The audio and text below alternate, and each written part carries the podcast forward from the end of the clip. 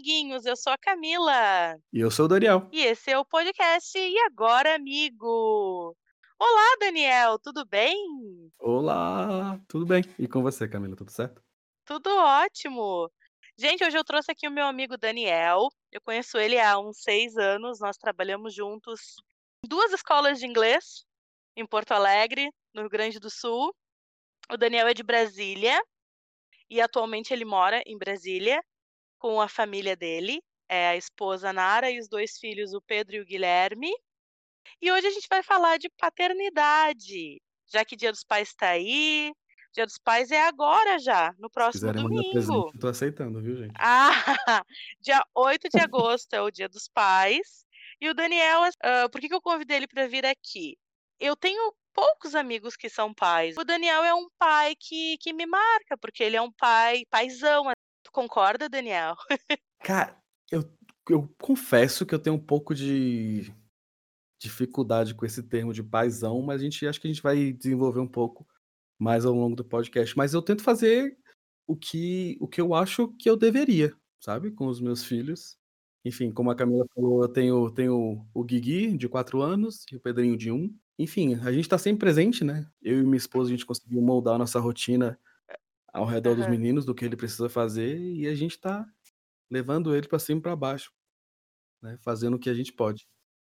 Eu gostei muito do que tu falou aí da ideia do paizão, mas vamos começar primeiro falando do Daniel. Não o pai, o Daniel. Fala um pouquinho de ti aí pra gente. Pois é, sou natural de Brasília, tenho 31 anos, sou professor, né? Eu também já sou um, um ouvinte do, do podcast. Camila falou para que só tem professor, só o professor participa. Ah, é, porque então... aqui é professor é que só tem amigo professor, o que, que eu vou fazer? É. é. Sou professor de inglês, né? Hoje eu trabalho aqui em Brasília, uma escola aqui da região. Sou casado com a Nara.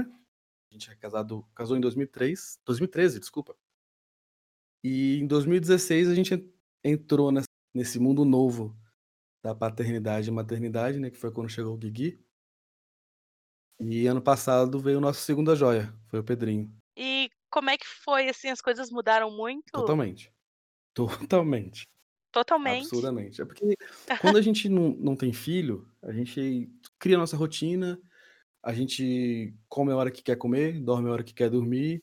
Hum. E uhum. se você não tem uma, uma agenda regrada, né, você se vira com isso, enfim. E você consegue adaptar o seu dia para isso. Mas quando uma criança chega, Sim. é muito complicado. Porque a primeira coisa que, que a gente estuda, né? Quando, cara, estamos grávido. E aí? Uhum. Cara, e aí que a gente tem que ver como é que a gente vai fazer para criar essa criança agora. Estamos grávidos, e agora? É, é bem essa pergunta. Esse é o meu maior questionamento que eu faço quando eu penso em ser mãe. Essa questão da rotina, da mudança da rotina, porque minha rotina ela é muito louca. Então, mas aí muda tudo, né? Porque né, quando a gente começa a estudar essa questão da, da paternidade, a maternidade, como criar uma criança, né? Como educar, enfim, uma das primeiras coisas que a gente lê é a questão da rotina, principalmente quando eles são muito pequenos, Sim. né, para que eles entenderem, que eles possam entender que certas coisas precedem ou antecedem as outras. É, por exemplo, a primeira coisa que a gente escuta é a rotina do, do dormir: banho, mamadeira, sono. Então a gente com, começou a ter que quebrar a nossa rotina dentro da rotina deles. Então o que eles faziam depois que a gente fazia tudo que eles tinham que que ele demandava, a gente fazia outras aquela coisas, né. primeira Então, rotina quando o neném nasce, ela é louca, né, ela não é nenhuma rotina normal, não é o novo Muito. normal, porque aquilo vai mudar também, né, aquilo é maluco. Assim, maluco principalmente para as mulheres, porque obviamente por questões, né, biológicas, a amamentação não tem muito que a mulher possa fazer, né, mas é super importante a gente como Uhum. homem, né, marido, enfim, a gente assumir o nosso papel e tá lá ajudando, fazendo o que a gente conseguir para dar uma aliviada, porque é muito pesado. Bom, eu estava do teu lado como colega de trabalho quando tu tanto quanto a Nara estava grávida do Gui, quanto quando vocês ganharam ele, né. E Uhum. eu recordo da tua vontade de estar próximo, mas tu não podia, porque o teu trabalho não te deixava estar tão próximo quanto tu queria, né, em quesito de largar tudo para acompanhar a Nara, que eu lembro que houveram algumas complicações no fim da gravidez. Muito, muito. É, a Nara teve uma, uma particularidade, né? Principalmente na, na gravidez do Guigui, porque a Nara passou mal desde, desde pouco antes de descobrir que estava grávida até o dia do Eu Guilherme nascer. lembro. Então ela passou mal a gravidez inteira. Muita gente reclama de, ah, eu ganhei, sei lá, 15, 20 quilos na, na gravidez. Não, Nara perdeu acho que 12, de tanto que, que ela passava mal, enfim, né, não ficava nada no estômago, era só melancia, água e às vezes um Então pãozinho. foi uma gravidez mais complicada, né? Foi, foi, foi bem complicada, mas a partir do momento que o Gui nasceu, cessou, né? Graças a Deus. Aí, aí no que cessou, a gente entra num novo mundo. Quando você vê aquele ser pequenininho no teu colo, fala, mano, é meu. E agora?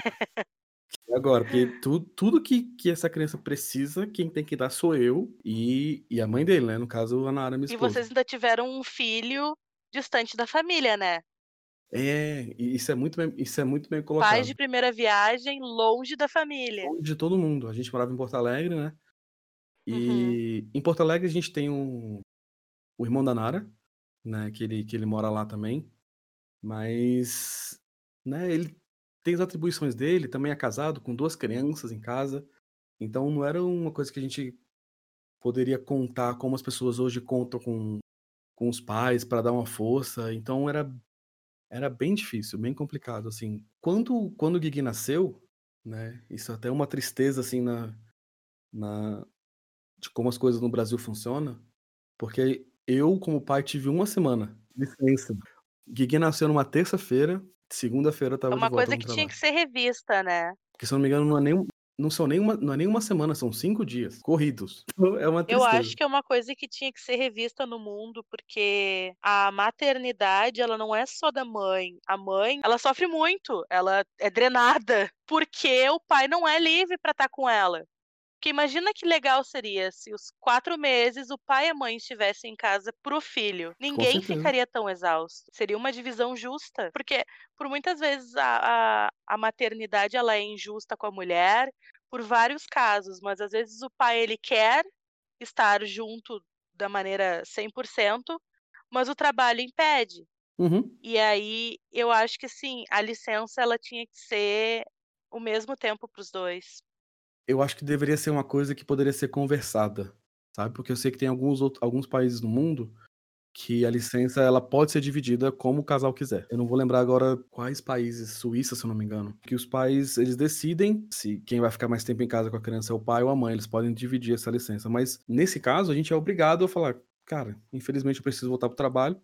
E na época eu trabalhava manhã, tarde e noite às vezes. Passava o dia inteiro fora de casa. E com uma criança pequena que demanda muita atenção, muito cuidado, deixa por várias vezes a mãe exausta. E o combinado que eu tinha com a Nara quando, quando a gente estava em casa é que ela dava mamada e quem botava para rotar e para dormir era eu. Uhum. Ou seja, a gente balanceava do jeito que dava para balancear essa equação, né? Porque obviamente que no começo vai ser muito mais demandado da mulher do que do homem. Eu sempre fiz muita questão de estar presente assim em todos os momentos do, dos meus, né? E essa pequenos. questão de você de estar longe da família é uma coisa que é é uma realidade para mim Só tem também. um oceano de diferença. E né? aí é uma coisa que eu tô muito longe da minha família atualmente. E o, o meu noivo tá muito longe da família dele atualmente.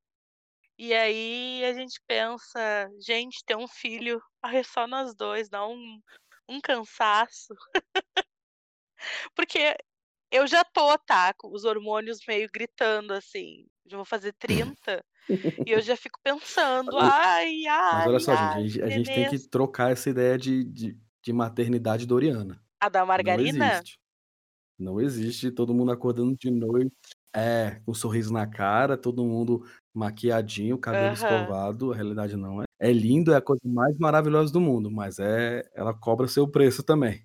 Então, não, não vão com essa impressão que, que ai, vai ser super tranquilo e não vai dar nenhum trabalho. É bom pra caramba.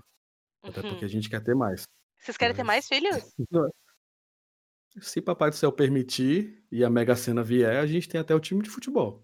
Uau! Vocês gostaram muito, vocês gostaram mesmo desse essa vocação de ser pais. Cara, Camila, é porque quando tu vê uma criança, um, um micro ser no teu colo, que é você que vai ter que cuidar, é você que vai prover, você vai fazer tudo em prol daquela criança, e depois que você vê essa criança se Uhum. desenvolvendo e tudo que aquilo todo aquele esforço que você teve se materializando na sua frente, é bonito demais. Então se eu eu eu sempre que ter quis ter filho, né. Eu brinco com a Nara que nosso que nosso magic number são 3. Eu sempre quis ter. 3, ela sempre quis ter 3. Estamos no 2, não pretendemos ter o terceiro por questões financeiras, Hum. porque não tá fácil pra ninguém, né, mas 3 sempre foi o nosso número mágico. E se a gente Uhum. pudesse né, financeiramente, principalmente, prover, porque, eh, não é tão fácil, como as pessoas falam, ter um ter um filho, né. Tem toda a questão financeira que que envolve Sim, aquela regra do onde come 1, come 3. Olha, até come, mas e o É. resto? Tem a fralda, a Fralda, escola. escola, roupa, às vezes fica doente, Uhum. né, plano de saúde, mais um monte de coisa, um monte de gasto que vem conjunto, exatamente. Mas, já que tu falou aí do magic number teu e da Nara, E fala um pouquinho de ti e da Nara, assim, quando é que vocês se conheceram? Há quanto tempo vocês estão juntos? A gente se conheceu em novembro de 2000, né, a minha história com ela é um pouco com não conturbada, mas diferente, porque eu conheci a Eu sei Nara um pouquinho da história. eu conheci a Nara, eu estava com passagem comprada pra fazer meu intercâmbio, né, em fevereiro eu ia Ah, embarcar esses intercâmbios. Ah, essa galera que vai morar na gringa. Então eu conheci a Nara, eh, em novembro e ia viajar em fevereiro, né, ia ficar 1 ano em Londres e, enfim, e a gente teve a gente se conheceu e Uhum. foi, assim, super intenso até eu viajar. Viajamos namorando, mantivemos o namoro e quando a gente voltou pra Quando a gente Brasília voltou, ela veio pra cá, né? É, não, é, assim, ela foi ela foi me visitar lá no lá em dezembro, só Ah, que tá. quando ela voltou pra Brasília, né, por que que eu falo a gente, porque ela voltou pra Brasília, deu 1 semana, eu voltei Mas também. porque tu largou o intercâmbio Porque ou a gente porque meio acabou? Não, por não, porque Aham. acabou e e a vida do intercambista não é não é muito simples, né, Eu você é a sei. prova Sim. disso. E eu e eu não tenho não não tinha cidadania, não tenho não tenho passaporte de outra nacionalidade, então, pra eu ficar de novo, eu teria que renovar meu visto de estudante, teria que correr atrás de papelada e e é bem caro. Não estava muito com saco e estava morrendo Sim. de saudade do Brasil, né, e morrendo e morrendo de saudade dela também, né. Então, aí eu voltei no comecinho de 2011, a gente morou em Brasília um tempo ainda e depois a gente decidiu se mudar pra Porto Alegre, né. Mudamos pra Porto Alegre em 2012? 12? Foi, 2012, comecinho de Tu 2012 e ficamos aí até o tu foi estudar, né? 2016. Isso, eu tenho graduação de produção fonográfica, estudei um dos ramos que que da da música, né, que é a parte de gravação, produção de música e tal. Só que aqui em Brasília não tinha não tinha nada Aham, parecido, legal. nada que que que eu pudesse fazer, que eu pudesse estudar, que seja parecido com isso. Aqui em Brasília tinha só a vertente da música erudita, que é a música clássica. Aí não é nada com a minha cara, não é o que eu Uhum. escuto, não é o que eu quero fazer. Aí Porto Alegre tinha o irmão da Nara, né, ou seja, a gente teria algum braço da família, a gente não estaria sozinho, os 2 numa cidade completamente diferente. Aí em 2012 a gente se mudou pra Porto Alegre e, enfim, casamos pouco tempo Aí depois. construíram os primeiros anos juntos por lá. Exatamente. Voltamos pra Brasília, Nara com Com o Guigui no braço, primeira viagem do Guigui, né, voltamos com o Guigui no braço e acho que por aqui a gente deve ficar durante bastante tempo. Pelo menos é assim que a gente se vê hoje, né, não sei no futuro. Aí surgiu Pedro. Pois é, aí do do nada Nara Nara vem com as ideia: "Tô estranha, tô achando que eu tô grávida", eu falei: "Cara, não brinca com isso não". Nem brinca com isso não que isso dá ruim. E aí um belo dia ela comprou o examezinho de farmácia, né, a gente: "Cara, vamos fazer? Vamos fazer, vamos fazer, vamos fazer". Aí fizemos, deu positivo, né, já foi aquela festa nossa, e pouco depois ela fez o exame de sangue, né, que a gente chama de beta, e também confirmou a gravidez e a gente fala: "Cara, beleza, agora é o segundo". Uhum. E quando vem o segundo, é um pouco mais fácil e um pouco mais difícil ao mesmo A tempo. gravidez dela foi mais tranquila? Foi um pouco mais tranquila, ela ela chegou a ter uns enjoos também, não tão quanto do Gui, Uhum. mas teve os enjoos sim, mas a preparação nossa preparação foi diferente. Sim, tudo muda, né? Sim, tudo muda. Nessa nossa ida pra Porto Alegre, foi a época que o irmão da Nara teve os filhos dele. Então, a gente conviveu muito com Aham. com, com nossas sobrinhas, né? A Valentina e a... Desde que elas nasceram, ou seja, a gente participou de, de várias etapas da vida delas. Então foi meio que um, um estágio pra preparo. gente. É. Aí quando chegou o Guigui, a porrada não foi tão grande. Quando a gente ficou sabendo do Pedro, a gente ficou super relaxado. A gente, ah, mano, a gente já tirou de letra o Gui, o Pedro vai ser tranquilo. A nossa preocupação era maior, era de como preparar o Gui pra chegada do Pedro. Uhum. Né? Que, que a gente pensou, cara, ele pode, sei lá, ter rejeição, querer bater no irmãozinho, e foi super tranquilo. né? Não foi nada aquilo que a gente tava pensando. Né? O Guigui, Que o Gui é um amor, né? ele é uma criança muito amorosa, sempre foi. Com o irmão foi super tranquilo. A gente não percebeu no comportamento dele nenhuma diferença, não ficou mais agressivo, nada. Mas hoje a gente tem dois príncipes aí. Oh, que amorzinhos. E quem sabe no futuro vem mais um ou uma, né? É. Uma acho No difícil. futuro, Pela minha família, minha família, minha família tem muito, muito homem, muito né? homem. Meu irmão acabou de quebrar. É, não, minto, meu primo quebrou a escrita. Porque meu avô três meninos, meu pai teve três meninos, meu tio teve três meninos, eu, meu primeiro filho, menino, meu segundo filho, menino, o primeiro filho do meu irmão foi um, foi um menino também. Aí meu primo quebrou a escrita. Meu primo Rafael teve, um, teve a Rafinha, e a pri- primeira quebrou a maldição, então há esperanças ainda no meu coração de ter uma princesa também. Minha família é muita mulher. Interessante isso. Eu passei por isso esse ano na questão do teste de gravidez, mas era, era, um, era negativo. Foi um alívio, vou te dizer que foi um alívio. Era um gado. Era um Vou te gado. dizer que foi um alívio, assim, apesar, É, cara, como eu falei, exato. dos hormônios ainda estarem. Ai, deixa eu curtir um pouquinho mais a Europa aqui, viajar mais um pouco antes de ter um nenê. Que eu não consegui viajar muito ainda. Então, é, aí nessa questão aí, fala pra nós o planos e a realidade. Expectativa e realidade da paternidade. Cara, paternidade é uma parada muito doida, assim, muito doida mesmo. Porque nós homens, a gente não tem, a gente não é agraciado biologicamente que nem as mulheres, sabe? E, enfim, você aí quando tava suspeitando, tu sente que alguma coisa no seu corpo muda, você vai vendo aquela criança se formando dentro de você, a barriga vai crescendo, vai mudando tudo, e enfim. Ah, Daniel, tu me, tu me conhece há bastante anos e tu acha que tu já ouviu eu falando que eu não queria ter filhos? Não, sim, mas, mas baby, não é, às vezes não é uma escolha, às vezes acontece. Não, não, mas eu digo que eu falava que não queria ter filhos, Ah, sim. mas eu sempre deixei Aham. muito claro que era um pânico do parto, tá? Sim. E em janeiro, quando eu achei que eu estava grávida, isso mudou. Eu comecei a trabalhar na minha mente, tá, tu tá grávida, agora tu vai viver isso. Tu vai Uhum. enfrentar. E Sim. mudou, desde então mudou. Eu quero ter filhos agora, entendeu? Mas muda muita coisa. Eu tô com vontade de engravidar. Mudou nesse sentido, entendeu? Sim, e e eu, já- e eu já chego nesse ponto porque muitas pessoas têm medo justamente por aquilo que você falou, que ah, eu tenho muito que aproveitar, mas tem muitas coisas que você vai aproveitar, mas de maneira diferente. E o que é muito legal também. Então, por que, que eu falo que, que homens são um pouquinho diferentes de mulheres? A gente escolhe, né? Claro que alguns pais, infelizmente, não, não fazem essa escolha. E, cara, eles pedem, acho que a maior beleza que existe na vida de um homem.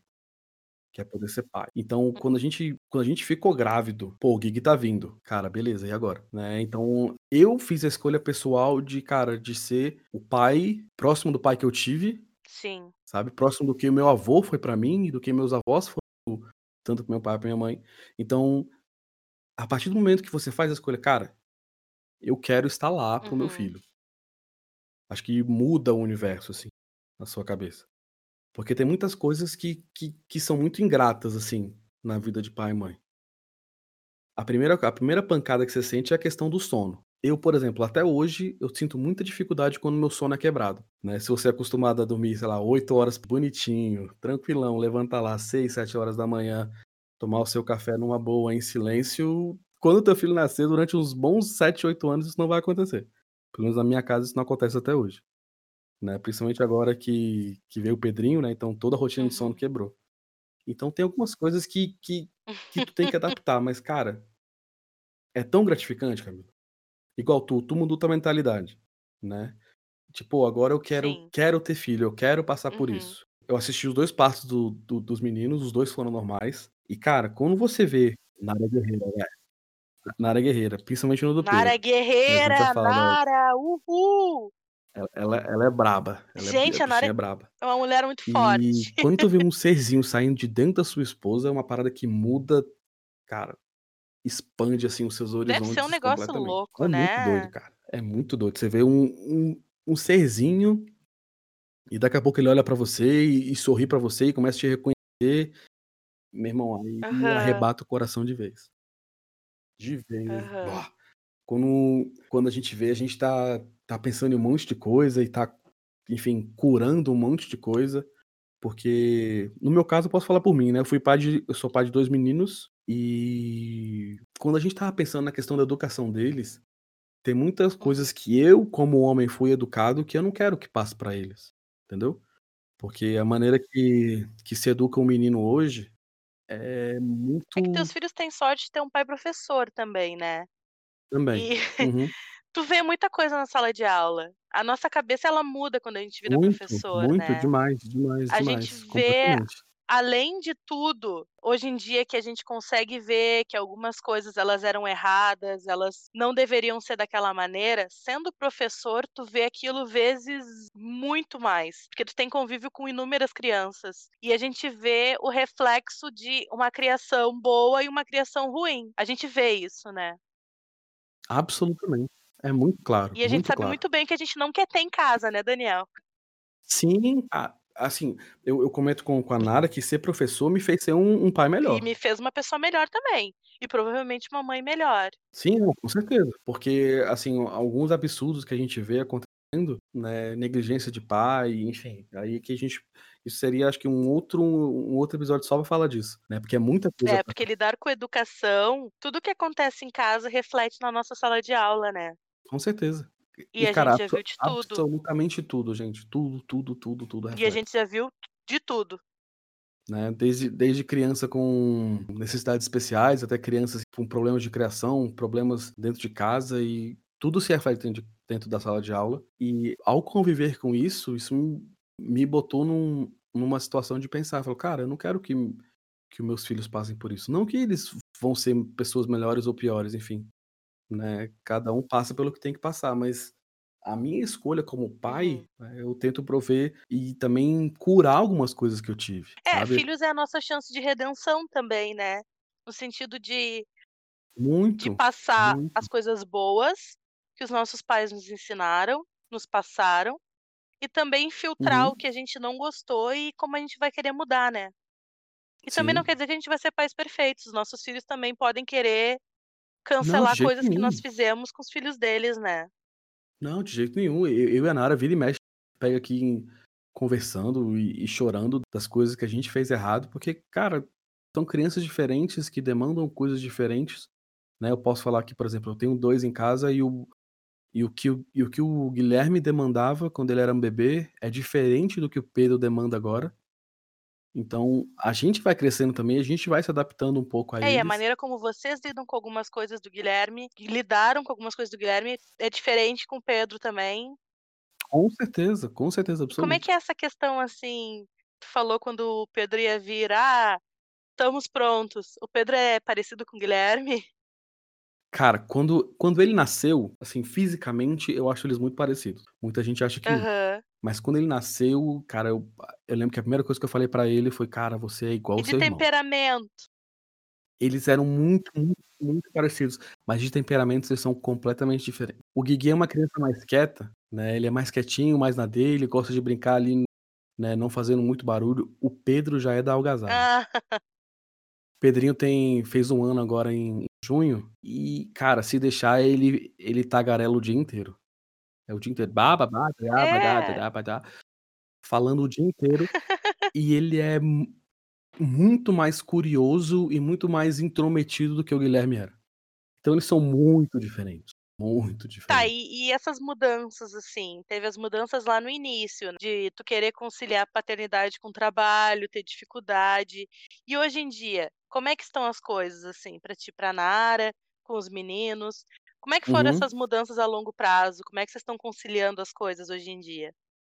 A gente é agraciado de ter uma rotina um pouco diferente do que a maioria das pessoas, porque, enfim, como a gente falou lá no comecinho do episódio, eu sou professor, mas eu Uhum. tenho eu tenho a possibilidade de montar o meu horário. Ou seja, eu dou para a escola os horários que eu, que eu tenho disponível. Nara trabalha em casa, né? Enfim, ela mescla a rotina do trabalho dela, de acordo com as demandas que ela tem na doceria, com as coisas de casa e dos meninos. Essa foi a escolha que a gente fez. E quando eu não tô trabalhando, eu tô com os meninos. Ou seja, antes da pandemia toda estourar, como que eu montei o meu horário? Eu trabalho só na parte da tarde e alguns dias de noite. Ou seja, a minha manhã é toda livre porque a minha manhã é dos meninos. Então, eu consegui esquematizar um jeito que o meu trabalho não fosse a coisa que tomava mais tempo do meu dia e assim, e de pensar que o meu trabalho fosse me privar de estar com os meus filhos me enlouquecia. Então, ah, ele começou a comer. Pô, mas eu não vi. Ele falou, eu não vi. Então, isso, é uma coisa que pessoalmente me tirava muito sono. Então, a gente conseguiu fazer um jeito que, que a gente. Claro que a Nara participa pela, pela rotina dela, e, enfim, por biologicamente, né, a mãe ser a provedora do, Uhum. da É uma criança, coisa que eu penso muito também. eu adaptei a minha rotina de um jeito que eu sempre estive presente com eles. Todos os momentos da vida dos dois, né? No primeiro passo eu tava lá, Pedrinho não tá andando ainda, né? Mas já tá soltinho pra andar, só ele querer agora. Né? Mas na, na primeira papinha eu tava lá, então na primeira palavra eu também tava, então todas as fases deles eu fiz questão de sempre estar, né? E sempre As participar. prioridades mudam, né? Completamente. Porque antes de ter filhos, a tua prioridade era muito horário de trabalho para fazer dinheiro. Hoje não Sim. que o dinheiro não seja mais importante, né? Não, continua continua sendo, assim, bastante importante, como é pra todo mundo que que trabalha, enfim, pra procurar né, melhorar de vida ou pra construir sua própria vida, enfim. Uhum. Só que depois que nasce, pelo menos pra gente foi assim, depois que nasceu, dinheiro foi lá pra baixo em prioridade, sabe. Eu ficava pensando: "Cara, do que adianta eu me matar numa sala de aula pra poder, sei lá, bancar tudo que vai demandar de uma criança e, né, e Uhum. enfim, tudo que nós como adultos também precisamos e e demandamos, e eu não vou ter a conexão com com aquele serzinho", sabe. Enfim, cada um tem a balança que que quiser fazer, mas pra mim não fazia É, sentido. pra mim também não é isso que eu eu falei, eu não tenho vontade, muita vontade de ser mãe, Uhum. pra ser uma mãe que leva meu filho pra creche de manhã cedo e busca só ta só à noite, sabe. Sim, ma mas mas, assim, nada contra quem quer, mas foi a paternidade que eu É, nada escolhi. contra. Sabe, então não não foi o o que eu com eu, Daniel, né, professor, Uhum. 31 anos, que eu que eu quis para os meus filhos, entendeu. Mas é legal ver tu dizendo isso, porque são pe pelo menos no Brasil ainda são poucos os homens que priorizam a paternidade ao trabalho, no quesito horário de trabalho. Isso ainda cai Sim. muito sobre a mãe, no sentido passar o dia inteiro com a criança e o pai Uhum. só chegar à tarde, à da noite, sabe, depois do trabalho. Eu eu eu mas como a gente conversou, né, eu enfim, a minha rotina e o e o meu trabalho me deixam fazer essas escolhas. Eu entendo que às vezes, Uhum. cara, pô, Daniel, eu não não sou professor, meu horário de trabalho não é flexível, eu trabalho das 8 às 18h e é isso. Cara, eu entendo, sabe, eu entendo mesmo, mas Uhum. eu eu com as facilidades do meu trabalho e com as escolhas que a Sim. minha esposa fez também de vida, a gente conseguiu adaptar a nossa rotina pra que a gente conseguisse fazer E isso. como é que ficou o relacionamento de vocês depois dos filhos? Cara, muda, mas muda muito, muito. Muda, assim, demais, completamente, completamente. Aham. Questão de intimidade muda, até a gente entender, né, como é que funcionam as coisas mudam, porque, assim, nasce aquele serzinho, aquele serzinho é novidade. Sim, tem que se adaptar ao serzinho. Sim, e ele demanda muita coisa e demanda com bastante frequência. Então é muito comum da gente se sentir, assim, às vezes que, cara, no meu caso com ela, pô, o nosso casamento ficou de lado, ele vem primeiro. E eu acho que aí é que tem que vir uma chavezinha que Hum. muda, sabe. Por mais que a gente, né, faça questão e mude a nossa a Uhum. nossa agenda, o meu combinado com a Nara como casados foi: "Cara, por mais que a gente ame muito os nossos filhos", isso pode até soar paradoxal, mas acho que quem tiver filho ou quem planeja ter filho, faz o esforcinho pra entender que acho que vai funcionar. Que a nossa relação tem que vir antes, né, ou seja, por mais que eu ame aquele serzinho, eu amo mais a minha esposa do que eu amo ele.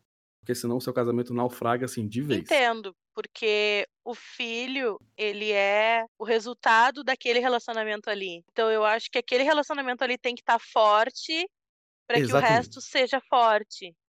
Mas mais uma vez, não é Doriana, não é Sim. Cara, é sangue, suor e Aham. lágrima. é difícil. Até a gente entender isso, né, a gente passou por, assim, diversas crises de briga e se sentir sozinho dentro da relação e Sim. é uma é uma Aham. coisa que é bem complicada, sabe. Pra algumas pessoas é uma coisa A que não é sabe, muito porque fácil de inúmeros lidar. casais se divorciam e tal, né. Bom, eu ainda tô aqui Uhum. no início, né, Daniel, recém casando. Eh, pra mim o divórcio ele não é uma opção.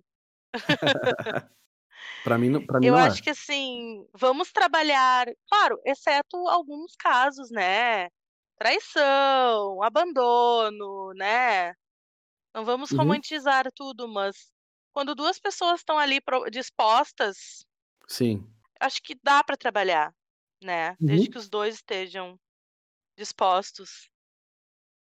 Sim, com certeza. E en então vocês conseguem ainda ter um tempo pra vocês, vocês dão um Cara, jeitinho é muito difícil, assim, porque Eu ma imagino. mas a gente tenta, porque, por exemplo, existe algumas coisas que são mais de comodidade, porque ho hoje o Pedrinho tem 1 ano, né, mas o Pedrinho ainda mama, Uhum. né, então o Pedrinho ainda acorda de madrugada pra mamar. Então, por comodidade, tanto minha quanto da Nara, ele hoje dorme no quarto, junto com a gente. Uhum. Ele tem o bercinho dele, o bercinho dele fica no quarto, né, e o Guigui já dorme no quarto dele Ai, que já amor, eu vi o Guigui tão quase bebê. Ele já tem o quarto dele. Já. A caminha dele, enfim, as coisinhas dele estão tudo lá. E o Gui já já dorme no quarto dele já tem o quê? Tem mais de 2 anos. Bem mais que 2 anos, quase Ai, 3 se que bobear. moço. Né, é um é um rapazão já. Sim. E e por comodidade o Pedrinho dorme no nosso quarto. Então, a gente tem que tem que batalhar muito pra que a gente não perca, principalmente a questão da intimidade, né. Da gente ficar junto, sentar pra ver um filme junto. Mas tem algumas coisas que acontecem, por exemplo, é Sim. muito comum a gente tá tá na sala, né, vendo um filme junto, e o Pedrinho acorda, sabe. Não vou falar que às vezes não foi: "Ai, cara, já acordou de" Aham. mas hoje em dia a gente leva mais tranquilidade, sabe. A gente continua, né, dando tempo um para o outro. Geralmente o que acontece, a Nara vai lá, pega o Pedro, traz o Pedro pra sala, dá de mamar, a gente continua vendo o filme, né, quando o Pedro dorme, ela a gente passa o filme, ela volta o Pedro pra cama e volta pra sala. Uhum. Né, a gente pra gente continuar vendo o filme. É, que são coisas pra vocês poderem continuar curtindo e aprender Sim, a sim, sim. adaptar, né. Porque senão você se enlouquece, cara, porque senão você vai viver em Aham. função da criança, e vai chegar num ponto que a pessoa que com a qual você Uhum. mora, né, o pai ou a mãe dessa criança, um certo momento se torna quase um desconhecido, e vocês não conversam, vocês não têm interação, vocês viram amigos, Uhum. cara. Vocês viram É. parceiros só naquele Como se fosse como se o job fosse: de "Cara, a gente precisa criar criar essa filhos, né. criança, e a gente não pode deixar ela morrer". É Mas é isso. aquilo, né, pelo menos no início, Daniel, é a prioridade, né. O filho. Sim. Eu eu vi uma entrevista da Sabrina Sato, que ela falou que a prioridade dela era a filha dela. Mas o bebê tinha acabado de nascer, eu lembro que ela foi muito muito apedrejada de: "Ai, eh, teu marido vai te trair", sabe, coisas desse tipo. Eu acho que algumas coisas tem que entrar a maturidade do casal também no meio, porque já que a gente tá falando de Uhum. paternidade Porque a prioridade é dos sim. 2, não é só da mulher ou Claro que existem diversos tipos de paternidade, né, às vezes, né, pessoas que vão ser pais que não nem estão em relacionamento com com com as mães dos seus filhos, enfim. Mas eu posso falar do do meu caso, que é dentro de um casamento. Então a gente tem que a gente tem que ter maturidade e a gente vai ver Uhum. que o corpo da nossa esposa vai mudar, já começa por aí. O corpo dela vai mudar completamente, Sim. Né, a barriga vai Uhum. crescer, os peitos vão crescer, e dores que às vezes não tinham vão começar a aparecer. Ela vai mudar também, né. Ela vai mudar também, e a partir do momento que a criança nasce é por isso que eu falei que às vezes as pessoas, né, podem achar meio maluco o que eu falei. Uhum. Mas a partir da de de que a criança nasce, obviamente que o instinto materno, cara, o foco da mulher vai todo pra aquela criança. Uhum. E é óbvio que tem que ir pra criança, né. Aí pais precisam ter um pouquinho de maturidade e entender que é um tempo e que vai passar. Uhum.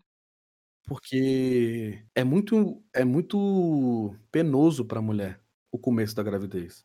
Começo não, né, o começo da da maternidade. Isso, porque quando a criança nasce são ela mama de de 3 em 3 horas. Ou seja, mulheres têm um um um Uhum. espaço de 3 ou seja, a cada 3 em 3 horas, terminou de dar a mamada, você tem 3 horas pra fazer seja lá o que você for fazer. Você tem 3 horas pra dormir, tem 3 horas pra tomar um banho, pra se arrumar se se arrumar, se tem 3 horas pra comer, tem três horas para fazer um monte de coisa. Então, obviamente que no comecinho, nos primeiros dois, três meses, né, até pelos hormônios da, da mulher, cara, a criança é a prioridade. Existe o porpério, que é ali todo aquele início da, da maternidade.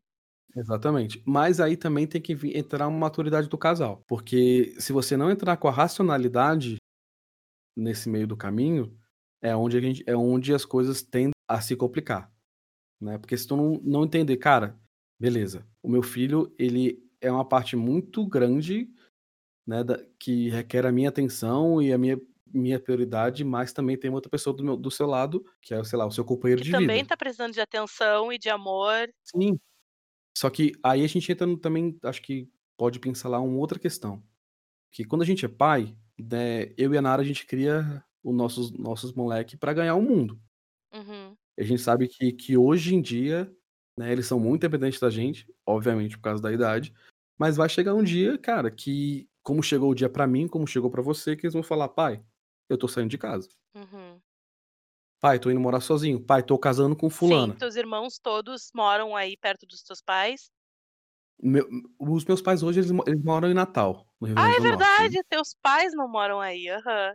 É, meus pais moram em Natal. O meu irmão do meio, Felipe, mora aqui, no mesmo condomínio que eu moro. E o André, que é meu irmão mais velho, mora com meus pais lá em Então Natal. teus pais ainda têm um do ninho com eles. O ninho ainda não está completamente vazio. Ainda. Bom, eu sou filha única, né? O ninho dos meus pais esvaziou Exatamente. muito rápido. Né? Então, a, a gente, a gente tem essa noção que, cara, a gente tá criando esses moleques, mas para eles ganharem o mundo. E não é justo que a gente queira que eles fiquem com a gente pro resto da vida. Sabe? Do mesmo jeito que a gente quis trilhar o nosso caminho e a gente quis fazer um monte de coisa pela gente, né? Os nossos filhos também têm esse direito. Então, se, você, se a gente não cuidar dessa relação agora, vai chegar lá na frente e aquele seu companheiro de vida talvez tenha se espedaçado no meio do caminho. Então, é uma coisa que eu e a Nara, a gente Uhum. tenta prestar muita atenção. Sabe? De não. De mesmo focando muita atenção nas crianças, de não deixar né, a questão da nossa relação ficar de lado. Vocês também. são muito inspiradores pra mim, porque vocês são pessoas de idade próxima da minha que conseguem manter casamento e filho. Então,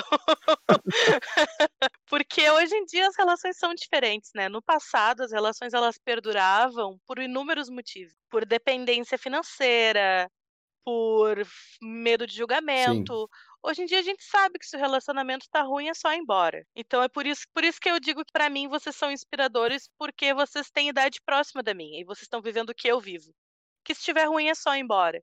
Então, como manter, né? Como não ir Sim. embora? Porque a ideia é somar, não é é subtrair. Quando o filho, quando existe um filho, Mas, mas pe- pegando esse gancho que você falou, uma coisa que eu acho que é muito da nossa sociedade e do que a gente Uhum. vive hoje, as pessoas são muito mais egoístas do que elas eram antes.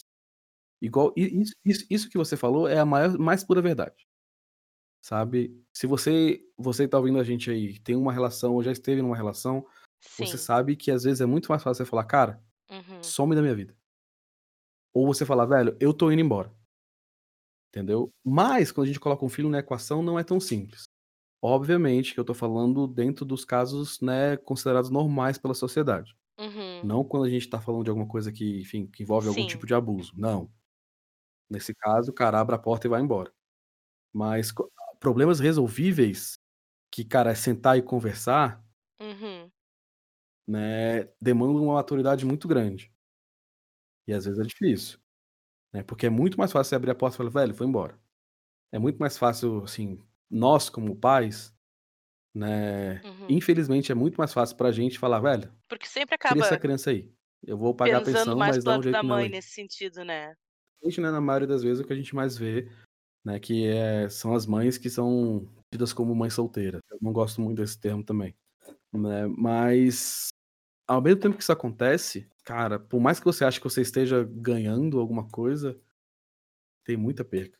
Se você é um, é um homem que fez a escolha de sair e de não viver a sua paternidade, eu tenho, sim, eu tenho uma profunda pena do que você tá perdendo de viver, porque é a melhor coisa da E vida. muitas vezes por, por egoísmo, né? Exatamente isso que a gente estava falando. Quando o nenê Exatamente. nasce, a mulher vai dar muita atenção pro nenê. E no mundo ideal, o mundo, Uhum. o homem também vai, né? Os dois vão se focar e dá Sim. toda a atenção pro nenê. Mas tem muito homem egoísta que parte nesse momento. Eu li sobre isso e tem muitos divórcios no primeiro ano do bebê, porque muitos homens não sabem Uhum. lidar com a mulher no puerpério. Querem atenção, Sim. não sabem lidar com aquela falta de atenção. Não, mas é é uma coisa que tem que ser muito conversado, essa questão da da maturidade tem que vir muito dos 2, sabe, porque combinado Sim, a nunca sai comunicação, né. entendeu. Então vocês se você se descobre grávida se você se descobrir grávida um dia, é uma coisa que vocês vão parar, sentar e conversar, falar: "Cara, vai ser punk", principalmente quando Uhum. você não tem experiência nenhuma de como criar ou tudo que Uhum. envolve criar uma criança. Então é muito complicado, porque são vários processos que são novos, que vocês nunca teve antes, nunca fez antes, e você vai ser obrigado a fazer. Além disso, você tem o seu trabalho. Além disso, você tem o seu casamento ou sua relação pra manter. Então, tem que ser uma coisa muito bem conversada e os 2 têm que entender muito bem os papéis que cada um vai vai exercer nesse rolê todo. E Uhum. não é fácil, eu sei ah, Daniel, pra você é fácil falar, você tem um casamento estável, tem 2 filhos, né, já passou por isso, então pra você é fácil falar, porque pra você deu certo. Não, cara. Pra gente foi muito difícil, né, assim, muito É, difícil não é mesmo. fácil pra ninguém e só a gente sabe a É. dor, a nossa dor, né. Sim. Não, e por diversas vezes, cara, era muito mais fácil abrir a porta: "Velho, vai embora", ou "Velho, eu tô indo embora", sabe, mas maturidade, pouquinhozinho e conversa. Conversem, pelo amor de Uhum. Deus. Acontece E muito, tudo vai né. ficar bem. E o teu recado para o pai que simplesmente larga é tá perdendo muito, né. Cara, eu eu tenho um uma profunda pena dessas pessoas, sabe. Não foi meu caso, meu pai sempre foi muito presente, né, o meu ciclo familiar é o que é a família tradicional brasileira, sabe. Eu sempre tive meus avós, meus avós super presentes, tanto Uhum. paternos como maternos. E só que minha esposa teve o contrário. Minha esposa não teve pai. Né, o pai dela super ausente, passou anos sem encontrar com ela. Tem um tem um tem uma tem um cara que eu sigo eu gosto muito do que ele fala. Já ouviu falar do Pianges? Sim. Ele é gaúcho também. Adoro os livros dele sobre Né. paternidade. Então, ele fala sobre paternidade de um jeito que é maravilhoso, né, e teve um talk que ele que ele deu falando sobre isso. Cara, que é a pior dor que você pode ter, eh, a dor é tão grande que você não imagina o tamanho da dor, que é a dor de não ver o seu filho crescer. De não ter aquele contato e de não se não revisitar aquela criança que um dia estava no seu coração. Porque, cara, paternidade e maternidade, no fim das contas, é isso. É você Uhum. sair de você, deixar aquela criança que você deixou adormecer há muitos anos atrás sair, pra que você consiga redescobrir ao mundo pelos olhos do seu filho, Uhum. sabe. E se você fez a escolha de ir embora, eu sinto te dizer, mas eu tenho muita pena, mas muita pena. Ah, legal. Acho que é até bom você vo você não entender ainda, né, talvez entenda se tiver um outro filho, o que você o que você perdeu ou deixou pra trás, né, mas, assim é de uma Uhum. tristeza infinita, E o infinita. que que tu acha, Daniel, dessa que eu falei lá no início do paizão, né. Eu não eu não eu quis dizer no Uhum. sentido um Ah, pai sim. muito bom, presente, participativo, assim como eu considero a Nara uma mãezona. Só que a ideia de paizão e mãezona hoje em dia ela é bem diferente, né. Sim. E que que tu acha dessa romantização do pai que participa, que no sentido de, por exemplo, tu ficou no teu casamento com filhos, apesar dos problemas.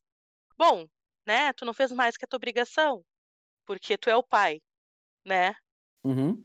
E hoje em dia, o pai que que que faz tudo, Exatamente por exemplo, o pai que troca fralda, o pai que fica com a criança, o pai que vê a primeira comida, o passinho, que brinca, ele é especial, ele é incrível. Daniel, tu merece uma estátua em Brasília. Que tu acha disso?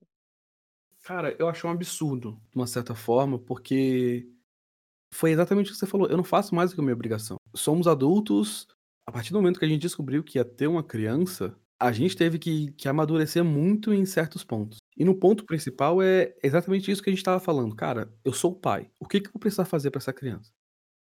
Cara, se eu sou o pai, eu vou precisar manter essa criança limpa, saudável, alimentada, Uhum. principalmente, né, esses 3 pilares aí muito grandes. Gente, trocar fralda, eu lembro que quando o Guilherme nasceu, eu não tinha prática nenhuma com isso. Eu trocava fralda de de máscara, porque me dava ânsia de vômito. Isso não é mentira, é verdade. Nara Nara Nara tem uma foto disso, de eu trocando fralda do Guilherme de E eu máscara. acho que eu como mãe ia fazer o mesmo, tá? Não, mas cara, é é até você acostumar demora um tempo, né. Aham. Os meus 2 filhos hoje ainda estão nas fraldas e cara, trocar fralda Camila foi é como se eu como se tu fosse na cozinha tomar uma Depois água. de 4 anos. É a coisa mais comum do mundo, cara. É a coisa mais tranquila. Uhum. Ah, eh, hoje em dia a gente tira de de letra.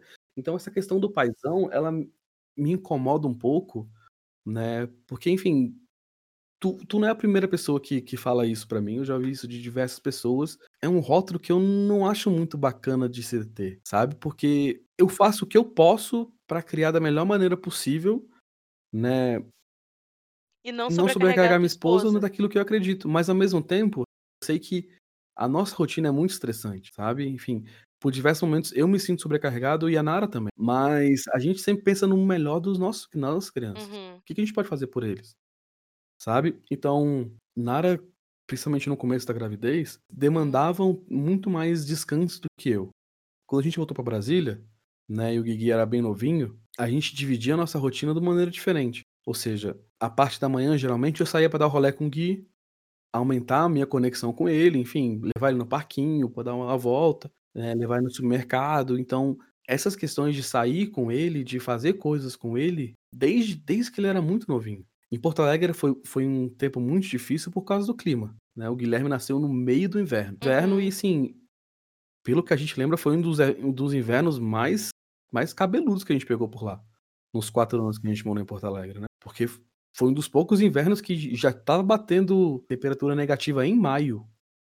No início do lembro que, inverno, né, em maio. eh, quando maio entrou, se eu não me engano, 1º ou 2º de maio, um pouquinho antes do Guilherme nascer, bateu -3, -4 na madrugada. Uhum.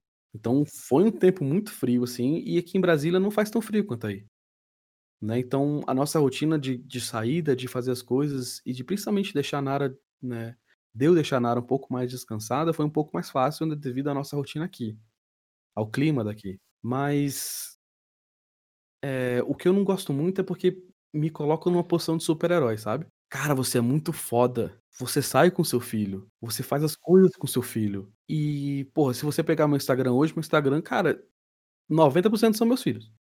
São coisas que eu faço com eles, coisas engraçadas do dia a dia deles, Uhum. vídeos que a gente faz, interações que acontecem, mas é é o que eu vivo, sabe. Então, não não me acho um super pai, muito pelo contrário, eu me acho Sim. defeituoso em várias coisas. Mas eu faço eu tento desprender muito do da minha vida, da minha rotina em função deles, sabe. Mas eu não eu não gosto desse desse rótulo, não acho ele bacana. Sim, porque é o Sim mínimo, né, é o mínimo que tu pode fazer por eles, não é nem uma coisa Exatamente, eu faço eu faço o que eu o que eu julgo que eu deveria fazer. Aham. Sabe, porque Sim. "Ah, mas aí você faz mais do que muitos outros". Sim, os outros que estão errados, Não é não uma é questão de de tá comparação, no no sabe. Que pedestal. cada um faz o que o que pode ou o que deve fazer, o que acha que deve fazer. Aham. Não, mas não, não, não, não, sobrecarregar a Não, mulher não é não, achar que deve sim, sim. fazer. Tem muito homem que faz Não, isso, concordo, né. mas o o que eu tô dizendo é que, assim, se as suas escolhas te levam a você criar o seu filho de uma tal isso não pode te botar num num patamar acima de todo mundo, sabe. Não não vejo por esse lado. Eu cara, eu sou um pai presente na vida dos meus filhos, né, acompanho Sim. todos os passos que eles dão. Antes da pandemia, era eu que levava o Guigui pra escola, era eu que levava ele pra natação, eu que fazia um monte de coisa com ele, né, quando chegava a vez do Pedrinho também quero fazer isso, mas não sou o super pai, sou um pai Uhum. presente, que fiz a escolha de estar presente, eu acho que isso é muito importante também. Sim, legal isso. E a tua relação com o teu pai, tu falou que ele foi bem presente também, Cara, né. papai trabalhava muito, mas os tempos, assim, grandes memórias que eu tenho da minha infância, são coisas que eu fazia com ele. Aham. Porque aqui em Brasília a gente tem um uma avenida muito grande chamada Eixão, que domingos e feriados ela é fechada para o Uhum. pessoal praticar esporte, andar de bicicleta. E infinitas vezes, assim, acho que quando eu penso na minha infância, as coisas que me vêm são meu pai saindo comigo pra no domingo de manhã, papai levantava, sei lá, 6, 7 da manhã pra gente sair super cedo pra gente não pegar o sol muito quente, porque era prejudici prejudicial pra gente. Papai sempre fez muito pela gente, sabe. É é uma paternidade diferente da que eu levo, mas eu entendo completamente. Papai era ele trabalhava no Ministério da da da Fazenda, né, concursado no Ministério da Fazenda. De noite ainda ele dava aula numa faculdade. Então mas papai sempre foi muito presente na nossa vida. Sim, da maneira que ele Sim, com podia. certeza. Pois é. Assim, como é que tu te vê como pai então, Daniel? Qual é a importância e o significado disso na tua Porra, a vida? importância é é tudo. Cara, porque eu acho que, por exemplo, se falasse "Pô, se descreve aí". Cara, sou o Daniel, eu tenho trinta e do 31 anos e sou pai de 2 crianças. Eu acho que viria antes do que eu faço, vem antes da minha profissão, vem antes dos meus hobbies. Cara, eu Ah, não, mas antes do pai do Gui, tu é o Daniel da Sim, Nara. sou casado e sou pai. Porque é uma coisa que hoje pra mim é tão natural e eu a gente nem consegue muito, sabe, se desvincular disso. A gente fala que uma das poucas vezes que eu e a Nara a gente saiu sozinho, eu lembro que a gente foi num show uma vez, a primeira vez que a gente saiu sem as crianças, né, sem o Gui no caso, porque o Pedrinho, né, não não tinha chegado ainda. Cara, e foi muito difícil se acostumar. Por Uhum. mais que seja importante, né, o casal sair sair mas a primeira vez foi horrível. A gente passava o jogo o show inteiro: "Cara, será que o Guilherme tá bem? É. Será que ele tá chorando?". Sério, Camila, a gente passava a gente foi num num Ah. show de uma banda que a gente que a gente gosta muito, né, e no meio do show a gente conversando: "Cara, será que ele será que ele tá bem? Será que será que ele tá chorando? Eu acho que eu vou ligar lá pra perguntar se tá tudo bem". E às vezes é mui meio difícil você desconectar disso, sabe. Sim, e lembrar que tu não é só Mas a pai. importância, assim, é muito grande, muito grande, muito grande, muito grande. Assim, diversas amizades que a gente tinha não são mais a mesma coisa devido a a a nossa condição de ser pai e ter 2 crianças, né. A a maternidade, a paternidade, ele é um filtro também, né. Porque quem tem que ficar, fica. Sim. Independente de filho. Sim, mas e e isso é com muitas Né. coisas, né. Se você começa uma relação, Uhum. as coisas vão mudar de uma maneira "x" e, cara, quem tem que ficar, fica. Quando você tem um filho, as suas rotinas mudam. As prioridades também, né. porque como é que você vai ficar de madrugada, sei lá, vou pra casa de fulaninho de madrugada e vou voltar pra casa chapado de bêbado. Cara, não não tem como mais. Porque no outro dia aquela criança vai acordar e você precisa demandar um monte de coisa pra ela. É você que vai fornecer um monte de coisa. Então por isso que a sua rotina muda, as coisas da da sua vida mudam, há muitas amizades mudam também nesse meio termo, sabe. Eu queria te perguntar, assim, pra pra gente encerrar por hoje, que a gente já tá estourando o tempo, por que ter filhos?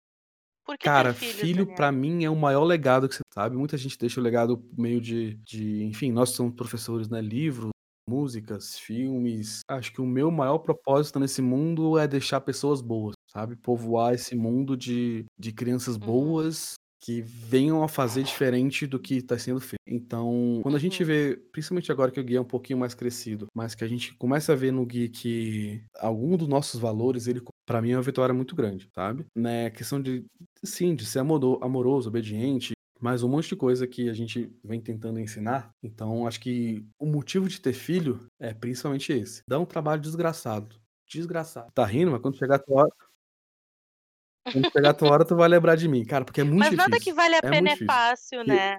às vezes no dia que você tá mais cansado, que você tá doente, tá estressado, dor de cabeça, enxaqueca, vai ser uma noite daquelas, que a criança não dorme, ou ela passa mal, ou ela vomita, ou vem aquela fralda atômica, alguma coisa acontece Sim. sempre. E às vezes e às vezes no meio do furacão, que você para pra olhar e fala: "Cara, não não tem nenhuma outra escolha que eu teria feito senão essa". Eu sei que so soa romântico pra caramba, né, falar isso, ma Sim. mas no final das contas é isso, sabe. De tu s tu se doar e entender que, cara, aquele serzinho um dia vai vai ter a idade que eu tenho hoje e depende de mim claro que tem muita personalidade dele no que ele vai filtrar do Ah, ambiente, legal. mas depende muito de mim em dar as diretrizes: "Cara, por aqui, por aqui, por aqui não, por aqui jamais, mas por aqui". Então da da gente ser meio que o norte, é uma puta responsabilidade, né, mas da gente tentar povoar esse mundo de gente boa. Acho que esse é o é o primeiro mote.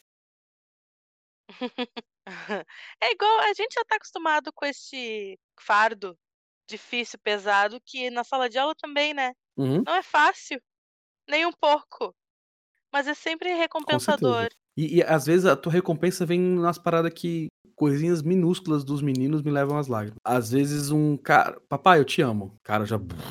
Desabei por dentro. E, sim, de, e, e, muito fácil. Ele, eles, eles despertam, assim, emoções, às vezes, que eu nem sabia que eu, que eu tinha Sim, dentro de mim. certeza. E é super recompensador. Maternidade e maternidade é, é bem por aí também. Nossa recompensa não é, sei lá, ah, meu filho vai ser um, um gênio sei lá, um jogador de futebol multimilionário. Cara, eu quero que eles sejam pessoas boas e, à medida do possível, dentro dos círculos dele, eles façam a diferença, do jeito que eles conseguirem, né? E que eu seja um, um canal de ajuda para eles. Ah, Daniel, que legal.